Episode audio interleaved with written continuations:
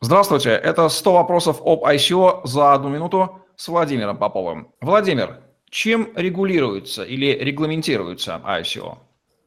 Нужно понимать, что ICO – это абсолютно легальный способ привлечения средств в большинстве государств, исключая такие, например, как Бангладеш.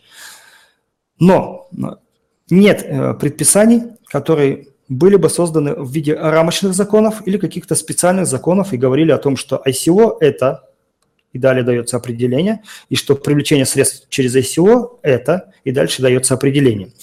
А, работа ведется, как правило, в рамках общих э, гражданских норм, и в большинстве юрисдикций к этому относятся нормально. К таким юрисдикциям относятся Швейцария, Австралия, Япония, Эстония и ряд других. В этом нет ничего абсолютно зазорного, подозрительного и так далее. Почему? Потому что э, само гражданское право основано на диспозитивном методе, на свободе договора, на автономии воли сторон. Соответственно, как вы договоритесь, так оно и будет. Главное, нужно понимать, что нельзя нарушать императивные нормы законодательства. То есть нельзя обманывать и нельзя доносить до инвесторов неправду. На этом все.